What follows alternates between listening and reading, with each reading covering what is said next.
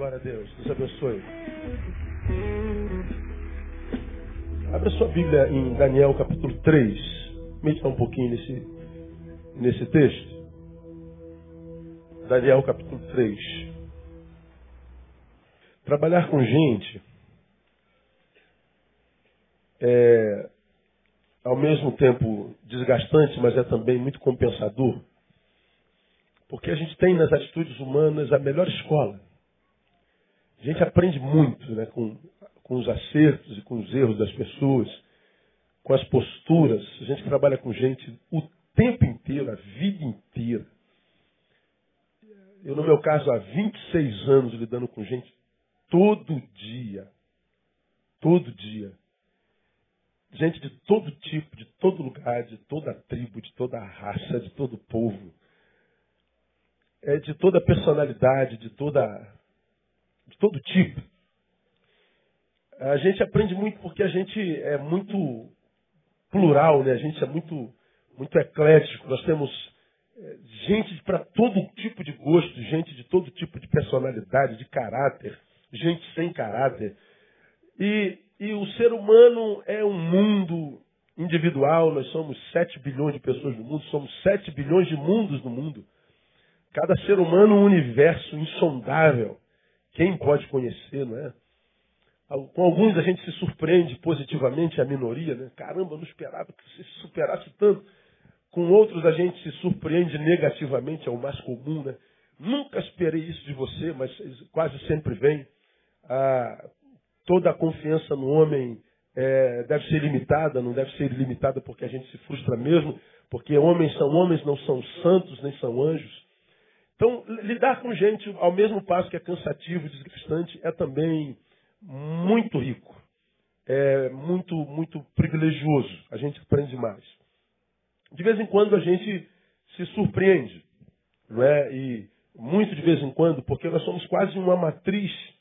Erramos da mesma forma, cometemos os mesmos pecados, é, nos posturamos diante das dores quase que, que da mesma forma.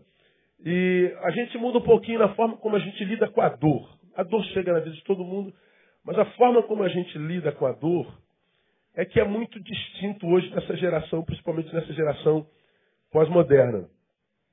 O, o, Zé Ramalho ele tem uma música que na ele diz ele, naquela música ele diz que na tortura toda a carne se trai. Então, se você está sendo torturado, está sentindo dor, para acabar com a dor, você faz qualquer negócio. Você abre mão da ética, você entrega o amigo, você é, nega a sua fé, a... toda carne se trai. Fazendo toda, toda carne tem limite, todo mundo tem seu preço. Na tortura, na dor, né? no, no antagonismo, na, no momento do vale da sombra da morte. Ah, esses dias eu, eu vivi uma experiência muito interessante com alguém muito chegado, que passa por um momento de muita dor, e é muita dor, você não tem como mensurar a dor pela qual passa. São coisas que a gente capta de gabinete, que a gente tem como compartilhar. Alguns a gente conta o fato sem citar o sujeito, porque o fato pode abençoar e a gente não expõe o sujeito. Mas a, a dor era, era, tão intensa que é como se, ouvindo e testemunhando o que vivia, minha carne sentisse. Eu sou pastor há 26 anos. E eu acho que eu nunca senti tão empaticamente a dor do ser humano como senti essa semana. Eu sentia na minha carne, minha carne. Ela, ela era como que se o que ele sentisse lá fosse uma uma espada que tivesse transpassado seu corpo e o corpo dele tivesse abraçado ao meu e transpassasse o meu também. Eu nunca. Eu já vivi algumas experiências muito sobrenaturais de empatia, mas não tão contundente como essa semana. Uma dor dilacerante ou lacerante, como que se estivesse pegando os músculos e estivesse dilacerando, desfazendo. E uma coisa tão intensa que que parecia que era física e não era física, era emocional mesmo. Eu lido com dores o tempo inteiro. E dores que vocês, por mais que vocês queiram imaginar, vocês nunca imaginariam, porque se conta num gabinete pastoral o que não se conta dentro de um gabinete de psiquiatra. Não se conta para um médico que se conta para um homem de Deus quando ele tem credibilidade. Porque as dores mais dilacerantes não são aquelas que dão na carne, são aquelas que dão na alma. E as dores da alma às vezes são tão profundas que elas se manifestam na carne. Você conhece isso como psicossomática, é psicológica, mas manifesta-se no soma, que é o corpo. Então, pode ir em qualquer médico, o médico vai fazer todos os exames, passar por todos os aparelhos, você não tem nada. É porque não tem nada no corpo. O corpo só é o lugar onde desemboca a dor, mas a origem da dor é na alma. E quando a dor é da alma, não adianta só tomar remédio, tratar do corpo, porque o corpo só recebe o sintoma. Mas a fonte da dor é a alma. Então, às vezes, no gabinete, a gente colhe coisas que até Deus duvida. Então, essa, essa semana foi uma semana intensa. Aí ontem eu fiz o casamento, a, a boda da, da Regina, eu estava com muita febre, passando mal.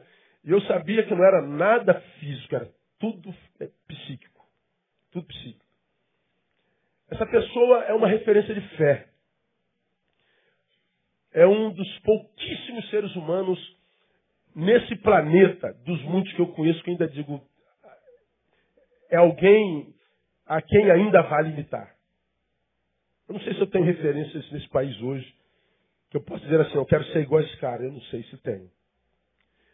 Mas existem coisas nessa pessoa que me causam muita admiração, a sua paixão por Deus. E para mim, quando se trata, por exemplo, de relação humana, amizades. Neil, você quer fazer novas amizades? Todos queremos. Mas para eu fazer novas amizades, eu preciso de amizades que me aproximem de Deus. Porque para me tirar de Deus, já, já tem todo mundo. Então, eu, eu não me interessa absolutamente amizade, intimidade com ninguém que brinque com as coisas de Deus, que coloque Deus lá no final da fila, que faça menosprezo do que é de Deus. Não me interessa mesmo. Eu estou aqui para te servir, eu estou aqui pra, dentro da minha possibilidade para te dar o que você precisa. Mas eu não quero absolutamente nada seu se você é alguém para quem Deus é só um detalhe. Como eu preguei há três domingos atrás, citando Dawkins, quando ele disse Deus um delírio. Todo mundo ficou louco com Dawkins, queria matar Dawkins, porque ele disse que Deus é um delírio. Mas eu falei que muitos de nós crentes lidamos com Deus como se Deus fosse um detalhe. Deus um detalhe. Deus é só uma coisinha mais da nossa vida. Para quem a gente dá tempo, se o tempo sobrar, para quem a gente oferta, se sobrar dinheiro no fim do mês, com quem a gente fala, se eu não estiver cansado demais. Então Deus é um, é um, é um detalhe. O tratamos como mendigo, lhe damos o resto do que sobrar de nós. Não me interessa a gente a si mesmo. Eu não escondo isso de absolutamente ninguém. Paga o preço do, do juízo de qualquer um. Então, eu me dou a qualquer um para quem eu possa fazê-lo, mas eu não quero de qualquer um absolutamente nada, principalmente se esse um é alguém para quem Deus é um detalhe. Prefiro um ateu que diga Deus é um delírio do que um crente que diga Deus um detalhe. Essa pessoa é uma das raras, das que ainda não se dobraram aos valores dessa geração, ainda não se transformou num viciado na própria imagem, que produz imagem própria e a exibe o tempo inteiro. Ele é uma referência, não é ninguém que ainda foi acometido por coitadismo, que morre de pena de si mesmo, que vive achando que é o, o, ser humano mais injustiçado por Deus, pela vida, pelo tempo, pela burguesia, pelo mercado. Não, ele não tem nada disso. Mas passou por uma dor tão dilacerante, tão dilacerante, que nessa semana ele, ele produziu uma frase: Eu não aceito isso de Deus. Parece bobagem, né? Desculpa a minha, minha. Ele bateu na mesa e disse: Eu não aceito isso de Deus. Eu não aceito. Ele olhou para o céu e disse: Não aceito. E eu entendo a dor dele. Na, na dor toda a carne se traz. E existem coisas na vida, só quem está no lugar do que sente dor pode mensurar. Daqui a gente julga, né? A gente não está sentindo a dor que está sentindo, então é fácil julgar. Agora, quando se coloca no lugar do sujeito, é que a gente se entende. Então, essa capacidade de, de viver essa dor empática, de se colocar no lugar do sujeito e falar, deixa eu ver se tem sentido.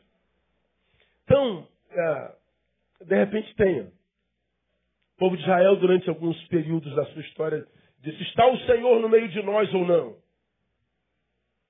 Porque o momento era de tanta crise, tanta dor, é possível que Deus esteja aqui se isso está acontecendo. Está o Senhor no meio de nós ou não? Então, quando, quando esse, esse meu amigo, ele se trai, eu não aceito isso de Deus. Porque quando a gente diz, eu não aceito isso de Deus, é, ao mesmo tempo a gente está dizendo, ah, talvez Deus não saiba o que está fazendo, ou Deus está me traindo, ou Deus deixou de me amar, Deus esqueceu de mim. Se Deus não sabe o que está fazendo, se Deus está me traindo, se Deus deixou de me amar, se Deus se esqueceu de mim, então ele não é Deus. Deus não se esquece. Deus não trai. Deus sabe o que está fazendo. E ele tem controle sobre todas as coisas. Ele é Deus. Ele não pode ser tentado por nenhuma das tentações que estão diante de nós enquanto homens, principalmente quando nós estamos acometidos por dor. Ele é o mesmo ontem, ele é o mesmo hoje e o será eternamente. O que isso quer dizer? Da mesma forma como ele me amou ontem, me ama hoje. Não há nada que eu faça ou deixe de fazer para que Deus me ame mais ou me ame menos. Não há nada que eu possa fazer de bom para Deus me amar mais, e não há nada que eu possa fazer de maldito para que Deus me ame menos. Ele me ama igualzinho. A sua palavra de fidelidade de ontem é a mesma de hoje. Ele é tão fiel ontem como é fiel hoje e vai ser fiel amanhã. Me amou ontem, me ama hoje, vai me amar amanhã. Então, não há como Deus possa mudar a sua visão a nosso respeito. Deus te ama do mesmo jeito. Do mesmo jeito. A palavra que ele liberou para você ontem é a mesma de hoje e vai se cumprir se ele liberou. Ele é imutável. O que muda é a minha forma de vê-lo, a minha forma de entendê-lo, a minha forma de enxergá-lo, a minha forma de lidar com ele. Isso muda porque nós somos mutantes, nós somos mutáveis. Nós estamos em evolução. Evoluir significa dizer que hoje eu estou diferente de ontem. Melhorei. Ou evoluir, piorei. Deus não muda. Quem muda somos nós. E quando a gente cita Zé Ramalho, na tortura toda a carne se traz, nós somos muito tendentes a mudar, principalmente quando a dor esmaga estraçalha a carne. Então, quando a gente diz assim, eu não, não, não aceito isso de Deus, eu acho que a nossa carne está nos traindo eu acho que nós estamos sendo traídos pela carne. Por quê? Porque nós estamos tecendo um diagnóstico a partir de um agora tão, tão, tão torturante, tão dilacerante, de um agora que, que, que, porque de tanta dor, me sequestra, essa dor me sequestra, me rouba de mim, e torturado por essa dor no agora, todo o meu diagnóstico, toda a minha razão fica comprometida. Eu já falei sobre isso aqui mil vezes. Tomei, por exemplo, por exemplo, dor de dente. Aquela dor de dente dilacerante que, que quando é no dente de cima, ele vem da raiz e essa dor sobe para a cabeça. Quem já sentiu essa dor de dente aí? Deixa eu ver. Então, você que tem dente podre igual o meu. Então, então é, é aquela, aquela dor que vai assim, ó, penetrando, meu irmão, a raiz. Parece que está doendo o cérebro. Mas é uma dor tão intensa, aguda, parece que estão enfiando, um, um, sei lá, uma faca na nossa cabeça. E geralmente essa dor dá quando os dentistas estão dormindo, é de madrugada. A gente não tem para onde correr. É uma dor tão grande, tão grande, que a gente revira para lá, revira para cá. É como a dor de, de pedra que está saindo do rim e agarrou na ureter. Já sentiu essa dor também? Aquela dor que é tão intensa que a gente desmaia de dor e você acorda e desmaia de novo. E acorda e desmaia de novo. Enquanto não bombardear aquela pedra com laser, ela, não há homem, não há macho que suporte aquela dor. Já fiz cinco litros de litotripsia. Estourar pedra no, no, no, na, agarrada na ureté. Eu sei que dói. Então, quando aquela dor nos alcança, não há nada que a gente consiga pensar, não há raciocínio que, consiga, que consiga evoluir quando a gente está diante daquela dor. Tudo em nós é sequestrado por aquela dor. Tudo em nós é sequestrado por aquela pedrinha. Tudo em nós é sequestrado por aquele dente que dói. Não há razão quando a dor é aguda. Então, quando nós estamos no auge da dor, a primeira coisa que a gente tem que fazer é questionar, questionar a nossa razão, é questionar nossos diagnósticos. Quando nós estamos no olho do furacão, quando a dor é dilacerante, a primeira coisa que eu tenho que fazer é eu questione os teus diagnósticos. Meça as suas palavras. Porque na dor dilacerante você pode produzir palavras, e palavras são sementes, que você vai lançar na terra, e essa palavra semente cai na terra e ela acaba frutificando e vem contra você. Questione a tua razão quando a dor for dilacerante. Porque na tortura a carne se trai. Aí eu queria ler com você o livro de Daniel, no capítulo 3. Você já, já, já, já conhece isso aqui. Tem meia horinha. Vou ler só um versículo, vou te situar para a gente não, não, ler mais o texto todo. Sadraque, Mesaque e Abidinego, junto a Daniel, eram jovens que despertavam muita inveja no povo que eles serviam. E eles eram fiéis a Deus.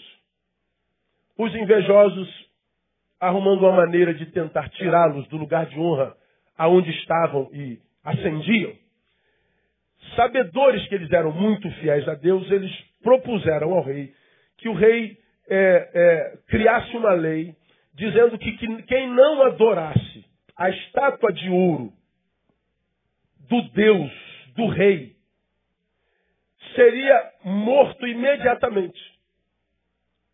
Eles chegaram e encheram a cabeça do rei. Senhor, tem gente que adora outros deuses que não é o do Senhor. Eu acho que isso é uma, uma afronta à sua autoridade. Isso aí é um, é um, desrespeito ao seu reinado, à sua autoridade, à sua figura e, e tal.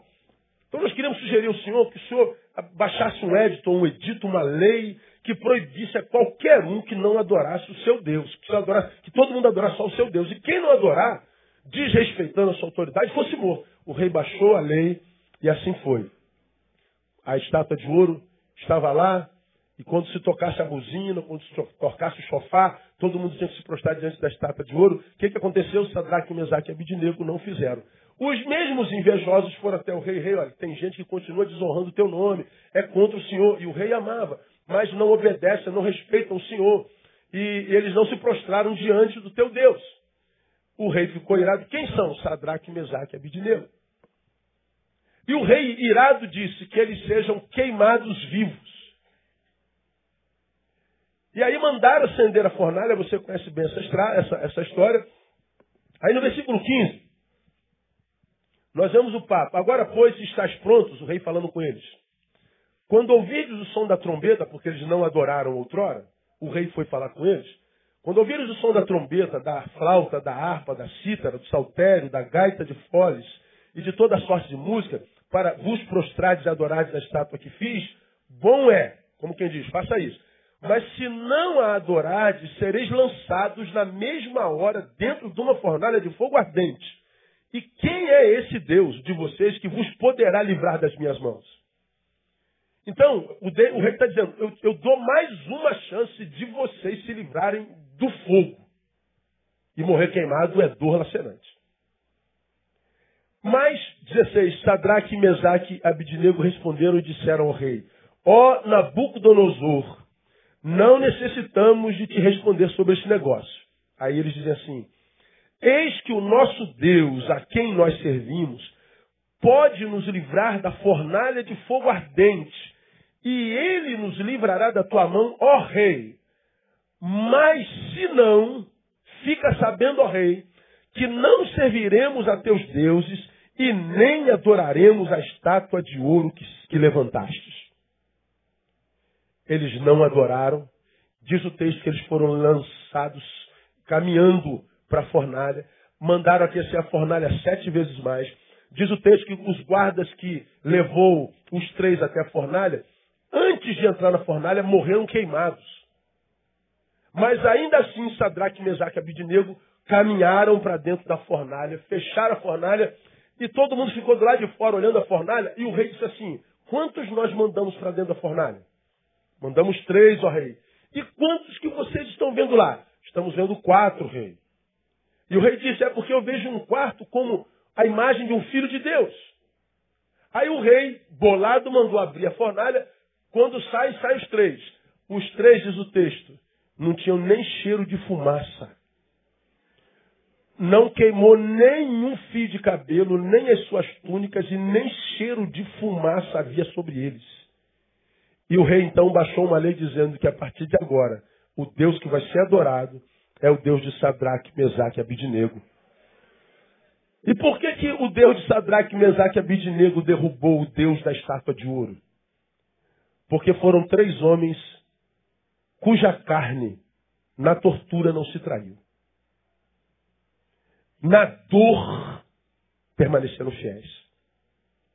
E a palavra deles, é, na qual eu quero ficar nesses minutinhos aqui nessa manhã, é Nabucodonosor, nós não precisamos falar sobre esse negócio, nós não vamos adorar o teu Deus. Nós cremos que o Deus a quem nós servimos pode nos livrar da fornalha de fogo ardente. E acreditamos que ele fará. Mas aí vem o versículo 18 que diz: Mas se não o fizer, eles estão dizendo: Deus tem poder para me livrar do fogo. Mas se não fizer, fica sabendo, o rei, ainda assim não faremos o que tu quiseres. O que tu queres. Essa palavra de Sadraque, Mesaque e Abidnego é uma palavra que a gente precisa pensar e vamos pensar bem rapidinho, porque já fizemos isso lá, lá 10 anos atrás. Deus pode. Pode, inclusive, não querer fazer. E a postura deles é: fazendo ou não fazendo, continuamos a mesma coisa, Deus. Não vamos adorar a outro senão só o Senhor. São discípulos e servos que entendem que o poder de Deus é holístico, é total, é integral. Ele pode tudo, inclusive não querer fazer o que pode. Ele pode tudo me livrar, mas pode não fazê-lo se não quiser. E quando eles dizem fazendo ou não fazendo, ou seja, usando o teu poder como tu quiseres, eu quero que tu saibas que nós continuamos quem somos. O que somos, Deus, não depende do que tu fazes a nós. O que somos em ti não depende mais de resultados. É o que eles estão dizendo. O meu Deus, o nosso Deus, é capaz de me livrar, mas se não, não muda nada. Sabe o que eles estão dizendo? O que Deus decidir, eu aceito. A minha vontade é não ser tostado no fogo. Mas se for a vontade de Deus que eu seja, eu abro mão da minha e fico com a de Deus. É o que eles estão dizendo aqui. Quando eu ouço isso, eu me lembro da palavra do Evangelho lá na frente, que diz que Deus não permitiria que nós fôssemos provados além daquilo que a gente pudesse suportar. Se a aprovação chegou, se essa dor chegou, se essa diversidade chegou, se essa fornalha chegou, se essa cova chegou, vou falar da cova de Daniel logo mais à noite. Se chegou, é porque Deus entende que você pode. E você já ouviu isso aqui. Se Deus entendesse que você não pudesse, diz a palavra, Ele não permitiria que chegasse até você. Agora, por que algum de nós entramos na fornalha e parece que nós somos tostados pela fornalha. Se não somos tostados, saímos da fornalha pelo menos com cheiro de fumaça. E essa fumaça é como se fosse a amargura que a dor gerou em mim. Ah, você está aí nessa fornalha, já está saindo dela, mas está cheirando, está saindo com o cheiro da fumaça da amargura, está saindo com o cheiro da fumaça da incredulidade, com o cheiro da fumaça da, da, da tristeza, da decepção. Ou seja, não está saindo mais o mesmo, está saindo deformado. Por quê? Porque você não aceita a vontade de Deus. Você não consegue entender um Deus que permite dor, sendo Ele amor. Pois é, só que esse problema, não entender um Deus que permite dor, sendo Ele amor, não é um problema de Deus, é um problema nosso. Somos nós que não entendemos. Então o problema não é Deus, que é amor e permite dor. O problema somos nós que não crescemos para entender. E enquanto nós não entendemos porque não crescemos, o que, que acontece? As fornalhas e as dores da vida, que para Deus são suportáveis porque Ele não permitiria se, não, se fossem, elas acabam se tornando insuportáveis por que são insuportáveis e esmagam? Porque elas são maiores do que nós? Não, porque nós nos vemos menores do que ela. Não é porque Deus abandonou, é porque eu não acreditei que eu era capaz de suportar aquilo. Então, minha ovelha amada, minha igreja amada, aprenda uma coisa. Toda vez que você estiver diante da dor insuportável, que só você conhece, duvide da sua razão, questione o seu diagnóstico. Porque ninguém está totalmente em si quando a dor é dilacerante. Cuidado com as suas palavras. Aqui nesse texto a gente aprende uma coisa com, com Sadraque, Mesaque e Abidnego, eu vou ficar só nesse primeiro tópico e a gente termina na hora o nosso culto. O que, que a atitude de Sadraque, Mesaque e Abidnego nos ensinam aqui e, e que eu quero compartilhar com vocês? A atitude deles, Deus pode, pode inclusive não usar do seu poder para me livrar. Deus pode me livrar dessa dor, mas se não fizer, eu continuo sendo a mesma coisa, um adorador. A atitude deles, entre outras coisas, é uma atitude que permite Deus ser Deus na vida deles. É um discípulo que está dizendo, Deus, tu tens toda a autoridade para ser Deus na minha vida. Aí você já deve estar perguntando assim, mas pastor, eu tenho autoridade para não permitir Deus de usar a sua autoridade sobre mim? Claro que tem. E a gente faz isso o tempo inteiro, só que não percebe. Ele é Deus? É. Então ele pode livrar? Pode. Tem alguma coisa impossível para Deus? Não. Então ele pode livrar? Pode. Mas se ele não quiser livrar, aí a gente, é por que não? Me dá uma razão, pastor, para ele não fazê-lo. Por que, que ele não. Ó, vem os questionamentos. Mas, pastor, você está diante da possibilidade dele, por que, que ele não faz? Por que, que ele não livra? Por que, que ele não cura? Por que, que ele não abre? Por que, que ele não sai? Por que, que ele não Nós começamos a questionar. No nosso questionamento, porque ele não vem resposta, não tem resposta, nós começamos a nos deformar sem percebermos. Aí a gente imagina que o que está deformando a gente é a dor, não é a dor, é a ausência da resposta. Nós queremos entender, nós queremos respostas, nós queremos uma razão lógica. Quem falou que Deus é lógico? Quem falou que nós podemos entender os planos eternos, os projetos eternos de Deus? Quem é, disse para você ou para mim que eu posso é, entender um Deus que me usa hoje? Quem sabe permitindo dor, para que através dessa dor eu me transforme em alguém que vai abençoar a próxima geração. Cezinha acabou de falar, o que nós chamamos de hoje hoje, amanhã já será ontem. Mas para Deus não. Para nós existe passado, presente e futuro. Para Deus não. É tudo a mesma coisa. Ele está do alto, no Aion, dominando o Cronos. Então ele vê o Neil ontem, vê o Neil hoje, vê o Neil amanhã, o Neil daqui a um ano, o Neil daqui a 20 anos.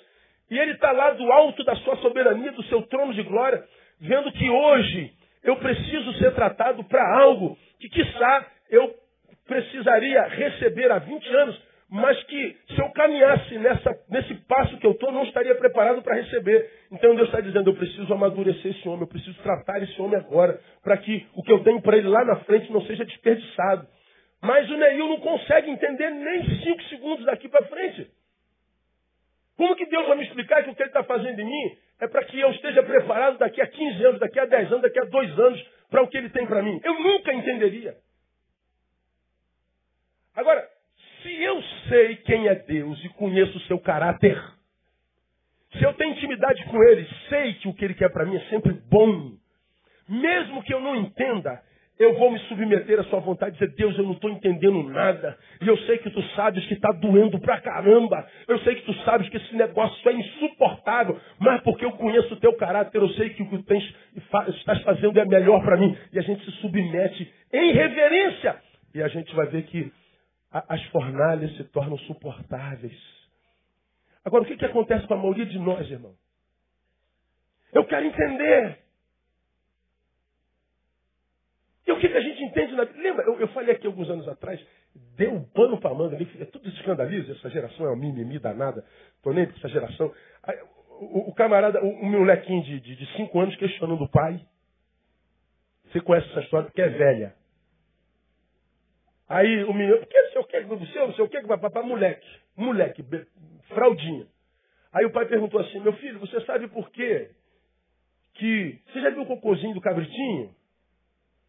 Ah, já, aquele cocôzinho parece uma bolinha de gude pequenininha. Então, quando ele caga a mão, um monte de bolinha. É, então.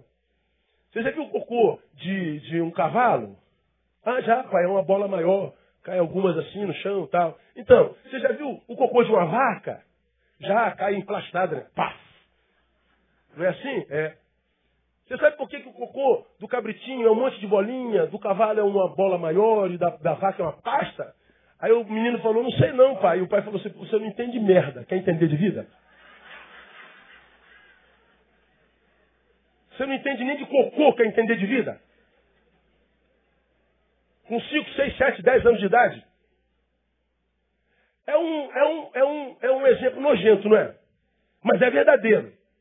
Do que, que a gente entende? Do que, que você entende? Você nem se entende. Você não consegue se entender, você não se conhece. Você se vê no espelho, vê um, um enigma. Você não consegue entender a vida, você não consegue entender o teu pai e a tua mãe. Você não consegue entender a sua que teu pai te deu. Você não consegue entender que aquela chinelada que a tua mãe te deu foi a maior expressão de amor que ela já teve pela sua vida. Você não consegue entender que muitos nãos do pai e mãe te livrou de muitas dores, até hoje. E está com 30 anos de idade, com 40 anos de idade, é uma macaca velha, um burro velho, ainda não aprendeu na vida. A gente acha que pode entender os desígnios eternos de Deus. Quando eu me encontro com um sujeito que julga poder entender os decretos, os desígnios eternos de Deus, aí eu entendo que estou diante de um ser infantil porque ele julga poder conhecer a vontade de Deus. Meu irmão, estou com 50 anos na cara, estudei feito um louco na minha jornada, lido com gente há 26 anos. E quanto mais eu sei, mais eu sei o quanto eu sou ignorante. Quanto mais você sabe, mais perguntas você tem. Quanto mais perguntas você tem, mais você se sente ignorante, mais você busca. Tudo que sei é que nada sei, diria o filósofo. Então, Deus, se eu não consigo nem me entender, quando a dor chega, tenha misericórdia de mim, porque brota em mim um milhão de perguntas, então me dá maturidade para não me esquecer, porque para elas não há respostas, de que tu és é amor. Tu és um Deus que me ama com amor eterno, que mandou um dia Jesus Cristo morrer naquela cruz do Calvário para mim, e ele não precisa morrer todo dia para provar que tu me amas. Tu me amas e o teu amor é eterno. Eu quero que você aplauda ele bem forte, se você entendeu isso.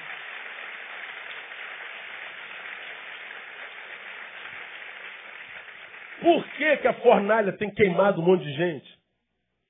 Porque você acha que Deus tem que te responder o que está acontecendo. Ele tem que justificar-se perante você. Se Deus pode, por que não? Porque Ele é Deus. Pode, inclusive, não querer me livrar e Ele faz isso por amor. A gente começa com as nossas, com as nossas questões. Mas, nós impedimos Deus de ser Deus na nossa vida com as outras posturas também. Sadraque, Mesaque, Abdiante de Deus, continua sendo Deus, faz a tua vontade. Eu não sou um servo que só te adora porque tu fazes o que eu quero. Eu não te sirvo, Senhor, porque tu és meu servo.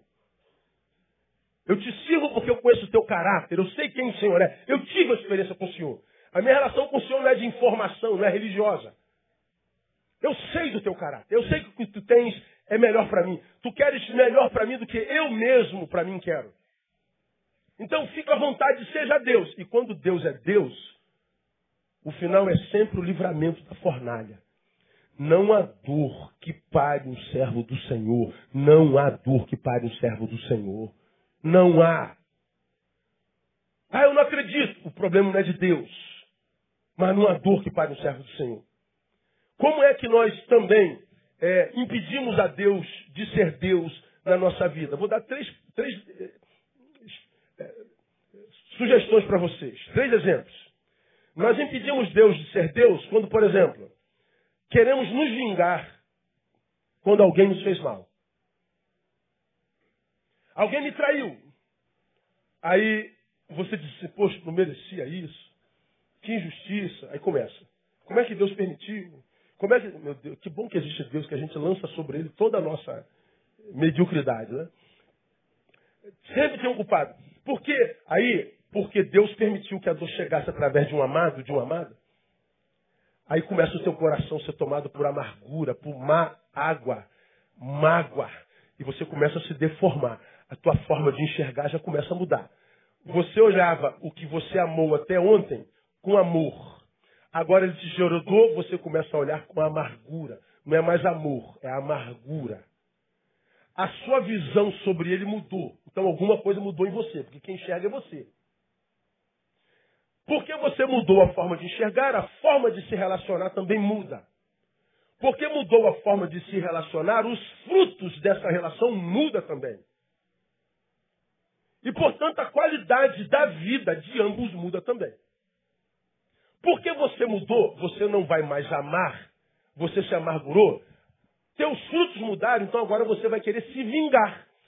Me vingar, você já aprendeu, é me transformar na imagem e semelhança do meu algoz. Ele me fez mal? Fez. Você já fez mal a ele? Nunca. Por isso que eu não mereci esse mal. E agora o que você vai fazer? Eu vou devolver com a mesma moeda. Bom, se ele te fez mal e você fez mal, vocês são frutos da mesma árvore. Ah, mas eu nunca tinha feito a ele, mas agora fez. Você se transformou nele. Quando você se transforma nele, você perde o direito de clamar por justiça.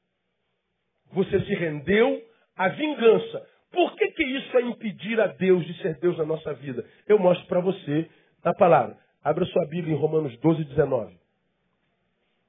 Romanos 12, 19. Olha a palavra de Deus para nós. Vamos ler os 18. Se for possível, nem sempre é. Quando depender de vós, o que, que diz o texto?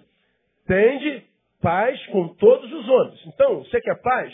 Se depender de você, tenha com todo mundo. Se depender de você, perdoa, estenda a mão, dê outra face, caminha a segunda milha, dê a túnica, dê o vestido, depende de você, então estabeleça a paz, do que depender de vós, se for possível. Aí vem o 19. Não vos vingueis a vós mesmos, amados, mas dai lugar à ira de Deus, porque está escrito: Minha é a vingança. Eu retribuirei, diz o Senhor. Olha o que Jesus o texto está dizendo. Se ele te fez mal, não devolva. Não se vingue, porque a vingança é uma prerrogativa divina. Quando você se propõe a se vingar, você está absorvendo para si uma prerrogativa divina. E Deus diz: Eu não divido a minha glória com ninguém. Essa prerrogativa é minha. Então, se você é vítima e se torna no vingador, você toma o lugar de Deus na tua existência e Deus pode passar a defender a nova vítima, que foi o teu algoz. O que depende de você é paz. Mas, pastor, eu sou humano. Eu sei que sou humano. E nosso Deus já foi humano. Ele sabe o que é isso. Agora, quando eu me permito me transformar na imagem e semelhança do meu algoz, ódio, mágoa, amargura, esquece Deus, irmão. Isso tudo embota a tua razão, deforma a tua identidade sequestra o teu caráter e você está por conta própria. Quando eu me vingo, quando eu quero mal por mal, eu estou abrindo mão de Deus, estou impedindo a Deus de ser Deus na minha vida. É como você já ouviu aqui, o cara te faz mal e você não esperava. Mas quando você devolve o mal, você foi transformado na imagem e semelhança dele. Qual deve ser a nossa postura? Você me fez mal e eu não pude fazer nada. Você tem poder de me fazer mal, mas eu não vou te dar o poder de me transformar em você. Eu não vou me transformar em você. E ao invés de você fazer mal, o que, que você faz? Você não retribui mal por mal. Aí, a postura que se requer de nós está no 20. Antes, se teu inimigo tiver fome, dá-lhe de comer. Se tiver sede, dá-lhe de beber. Porque fazendo isto, amontoarás brasas de fogo sobre a cabeça dele. Meu irmão, ele está te fazendo mal? Quando ele precisar, faça bem. Ele te sonegou a mão, estenda a mão quando ele precisar. Mas pastor vai me chamar de otário. Seja otário para a glória de Deus. Você vai montoar brasa de fogo na cabeça dele. E se ele não se quebrantar, pastor, a vingança pertence ao Senhor. Quem luta a tua batalha é Deus. No lugar da tua vergonha, diga para mim, Dupla honra. Diga para quem está do seu lado, é dupla honra, irmão. Deixa Deus ser Deus na tua vida. Desconfie da tua razão quando você estiver muito ferido. Cuidado, a gente impede Deus de ser Deus quando a gente quer se vingar. Olha a outra postura que a gente impede Deus de ser Deus na nossa vida. Ansiedade. Quem é ansioso aqui, diga, tem misericórdia. Aí. É o que tem pressa. A ansiedade é a postura na qual a gente diz, Deus, tu estás atrasado. Deus, teu relógio parou. Ó, oh, por acaso eu estou com o reloginho que era do meu pai. Ó, oh, ômega de da corda. 1932. É, irmão. Relógio do pai. Isso aqui para. Mas o relógio de Deus não para, não. Deus nunca chega atrasado. Ele chega na plenitude do tempo. O ansioso, ele está sempre com pressa. E o único relógio que ele conhece é o dele. Quando a gente está ansioso, a gente quer para ontem, não é para agora não. A gente não consegue esperar em paz. Se desespera. Quem não espera, se desespera. No desespero, razão sequestrada. Nenhum ansioso está em si completamente. Quase nunca. O ansioso está quase sempre, em parte, fora de si. Então você que se reconhece ansioso, eu quero que você entenda o seguinte: você nunca está no hoje totalmente. O teu hoje nunca é pleno, porque você está trazendo amanhãs para cá. Você está antecipando angústias para cá. Tua mente, parte da tua mente, teu coração está lá na frente, já, já preconizando como deveria ser a coisa, como deveria ter acontecido ou não. Você está lá na frente. Você não está aqui hoje. Como Deus só trabalha no agora, quase sempre na vida do ansioso, quando o agora de Deus chega, o ansioso não está lá. O ansioso está lá na frente. Ele vem aqui, que dia é hoje do mês? 23 de outubro. São 11 horas e 59 minutos. O agora de Deus, de repente, na tua vida, é, dia 23 de outubro, às 11h59. Deus chega aqui 11h59, cadê o João? O João está na terça-feira, é, dia 25, na audiência das 14h30. Cadê o João? Não está aqui não, Deus. Perdeu, irmão. Ansiedade é uma desgraça. Porque se, se te, te tira do aqui agora, te tira do lugar da manifestação de Deus. E se você não permanece no teu lugar, você impede Deus de ser Deus na tua pressa, na tua ansiedade, você atropela as coisas porque você está agindo instintivamente. É o bicho que está agindo. É o homo anima, não é o homo sapiens. Tua razão está embotada. Você está agindo por autodefesa, por autopreservação. É desespero. Deus não trabalha assim. Por isso que Filipenses diz: não andeis ansiosos por coisa alguma. Aí você fala assim, mas pastor, é impossível. Pensa, se fosse impossível essa ordem, Deus andaria? Se a palavra está dizendo não andeis ansiosos, é porque isso é possível, é factível. Como é que a gente faz isso? Entregando para Ele. Deus, eu já fiz tudo o que eu poderia ter feito, não há mais nada que eu possa fazer. Eu estou entregando nas tuas mãos. Eu estou indo dormir com a consciência de que eu já fiz tudo. Aí ele diz: Que bom, filho, então você é trabalhador. É porque está além das tuas possibilidades. Não é porque você é preguiçoso, porque você é relaxado, porque você é vagabundo, porque você é. Ah, não. Porque está além das tuas possibilidades. Eu vi que você tentou. Eu vi que, que dependendo de você, a coisa aconteceria. A tua postura mostrou isso. Vai dormir. Você é um amado meu. E aos meus amados eu abençoo enquanto dorme. Dorme. Não é porque é preguiçoso, é porque já fez tudo. Você já fez tudo que podia, irmão? Já. Não deu certo? Entrega na mão do Senhor. Deixa Deus ser Deus na tua vida. Porque não seu desespero atrapalha tudo, você atrapalha a tua vida toda, você, você amarra, você embaralha a sua vida toda, aí vai dizer que é Deus que não abençoou. Então a gente impede Deus de ser Deus. Quando se vinga, isso é muito comum hoje, é instintivo, quando é ansiedade, é ansioso, é instintivo e termina. quando a gente tenta dar o nosso jeitinho brasileiro para que as portas se abram na nossa vida. Eu preciso usar o jeitinho brasileiro, irmão, porque é muito comum hoje. Aquela, aquela lei de Gerson, né? Como, como é que é a lei de Gerson? Levar vantagem em tudo. E aí a gente está andando na, na, na, vida, uma porta se fecha aqui, outra porta se fecha ali, mas eu cismei com aquela porta. Eu quero entrar nessa porta. Mas, cara, analise bem, compare com a palavra, veja como é que está, raciocina. É, talvez essa porta seja de Deus para ti, mas não para agora. Pensa, raciocina. Não, mas a ansiedade. E o desespero.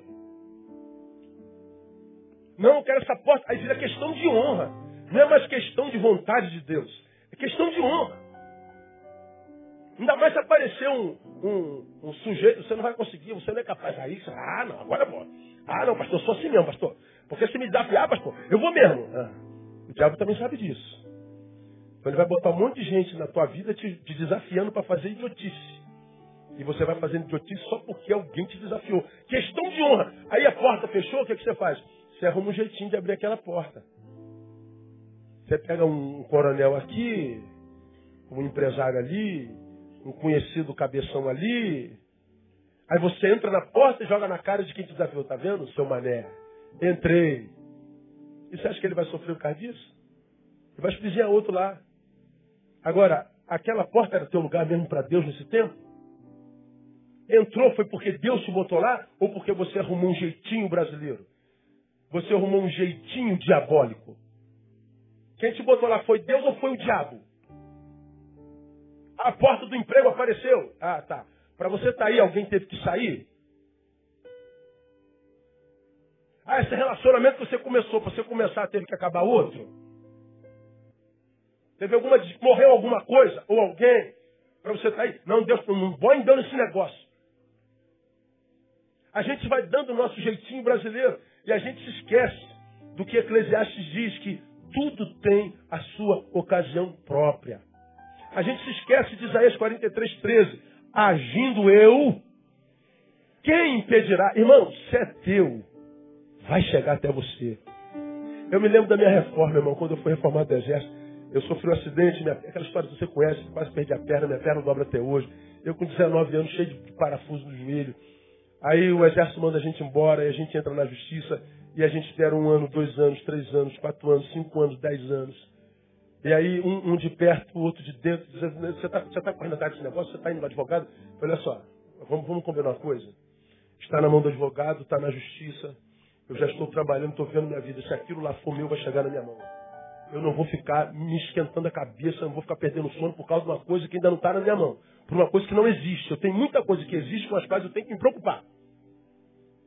Isso não é coisa para agora, é coisa para amanhã. Então não vou me preocupar com amanhã, porque eu tenho agora para administrar. Então vamos parar de falar no assunto? Acabou. Ó, um, dois, três, quatro, cinco, dez anos, quinze anos, dezessete anos passaram. Eu já nem lembrava da coisa. Eu estava em Uberlândia, numa conferência com o André, eu acabei de pregar e o doutor Miquel liga, nem rapaz, você não sabe o que aconteceu. Tua reforma já saiu, já tem um mês, eu não vi, rapaz. E você tem que receber isso até amanhã, que senão você vai perder, só vai ser não sei aonde, não sei o quê. Falei, cara, eu tô em Uberlândia, eu tô aqui tão, tão distante, você não sabe que lugar é esse aqui. E não tinha voo de manhã, como é que tinha que ser? Você tem que estar aqui amanhã até tal hora. Pô, Miquel, você não viu isso antes? Não, você tá, se vira. E amanhã eu pregaria de novo. Eu falei, cara, eu vou, falei, pastor, tem que ir embora porque saiu uma benção aí que eu estou esperando 17 anos, tal, não sei o quê. Aí eu falei, como é que eu vou embora? Só tem voo de. Arruma um carro que me leve até São Paulo. Aí eu vou de Uberlândia até São Paulo, não sei quantas horas de, de viagem. Em São Paulo pego o avião, chego lá no, no, no, no Tribunal de Justiça para receber na hora. Aí o, o, nosso contador tinha feito um valor de, de receber o atrasado, que ia ser de uma vez só, que já era um dinheiro danado. Aí quando eu chego lá, eu olho assim, gente, esse dinheiro aqui era quatro vezes mais. Foi o dinheiro com o qual eu comprei minha casa própria, comprei minha moto grande, mobilei minha casa. Esperei 17 anos uma reforma. Não pensei nessa reforma nenhuma vez, porque eu tinha consciência de que se é meu vai chegar. Meu irmão, se é meu não vai ficar na tua mão para sempre não. Se não é meu, não vai ficar na minha mão também. O que você pleiteia é teu. O que você sonha é sonho de Deus? Se não for sonho de Deus, abre mão desse negócio. Porque o teu jeitinho brasileiro é proibir Deus de ser Deus na sua vida. Se a porta abriu, mas não foi Deus que abriu, não entra. Se você está aqui e a porta abriu para você sair, se não foi Deus que abriu, não saia. Não ajuda Deus. Faz o que te compete, mas não venda a tua fé, não venda teu caráter, não, não se comprometa, porque você vai se arrepender e vai dizer que é Deus que é o cara. Então, é, a postura de Sadraque, Mesaque e Abidnego foi Deus, tu és Deus. E o resultado já não me interessa mais. Eu não estou entendendo nada, eu sei que só pode me livrar desse negócio, mas se eu não livrar, está tudo certo. Eu continuo sendo quem eu sou. Quando Deus sabe que nós já somos imutáveis, o adoraremos de qualquer jeito. Não existe dor que fique na nossa vida por muito tempo, irmão. É Jó. Depois de ouvir a mulher, amaldiçoa logo esse Deus se mata. Já levou nosso filho, já levou nossos bens, já levou tua saúde. Amaldiçoa logo esse Deus e morre. Não vale a pena servir um Deus que não dá coisa pra gente, que não dá coisas para nós. Aí Jó diz assim, como fala qualquer doida mulher, falas tu. Receberemos o bem de Deus, não receberemos o mal. E ele diz, o Senhor o deu, o Senhor o tomou, bendito seja o nome do Senhor. Jó está dizendo,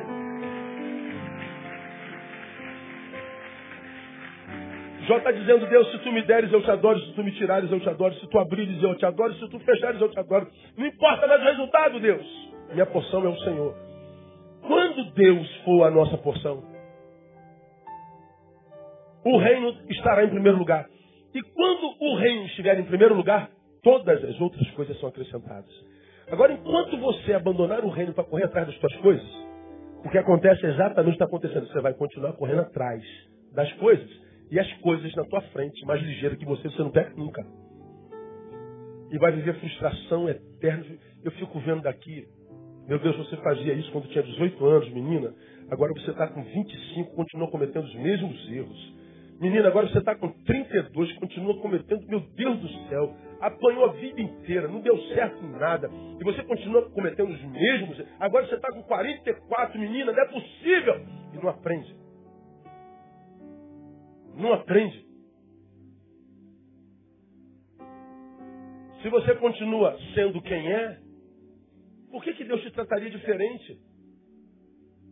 Ele vai te tratar hoje da mesma forma, com 44 anos, da mesma forma como te tratava quando você tinha 18, como uma criança. Quer um tratamento diferente da parte de Deus? Mude. Se transforme no outro alguém. Amadureça, cresça. Amadureça na fé, para de, de, de chororô. Deixa Deus ser Deus. Porque se Deus tiver a liberdade de ser Deus, Ele vai te tratar como filho. E quando Deus nos elege como filho, ah, meu irmão, quem se levanta contra o filho, se levanta contra o próprio Deus. A vingança pertence a Ele. E Ele vai te dar vitória, Ele vai te dar dupla honra no lugar da tua vergonha, no nome de Jesus. Repita comigo, Deus, na minha vida, Tu tens autoridade para ser Deus. Aplauda ele, vamos ficar em pé, vamos embora para casa.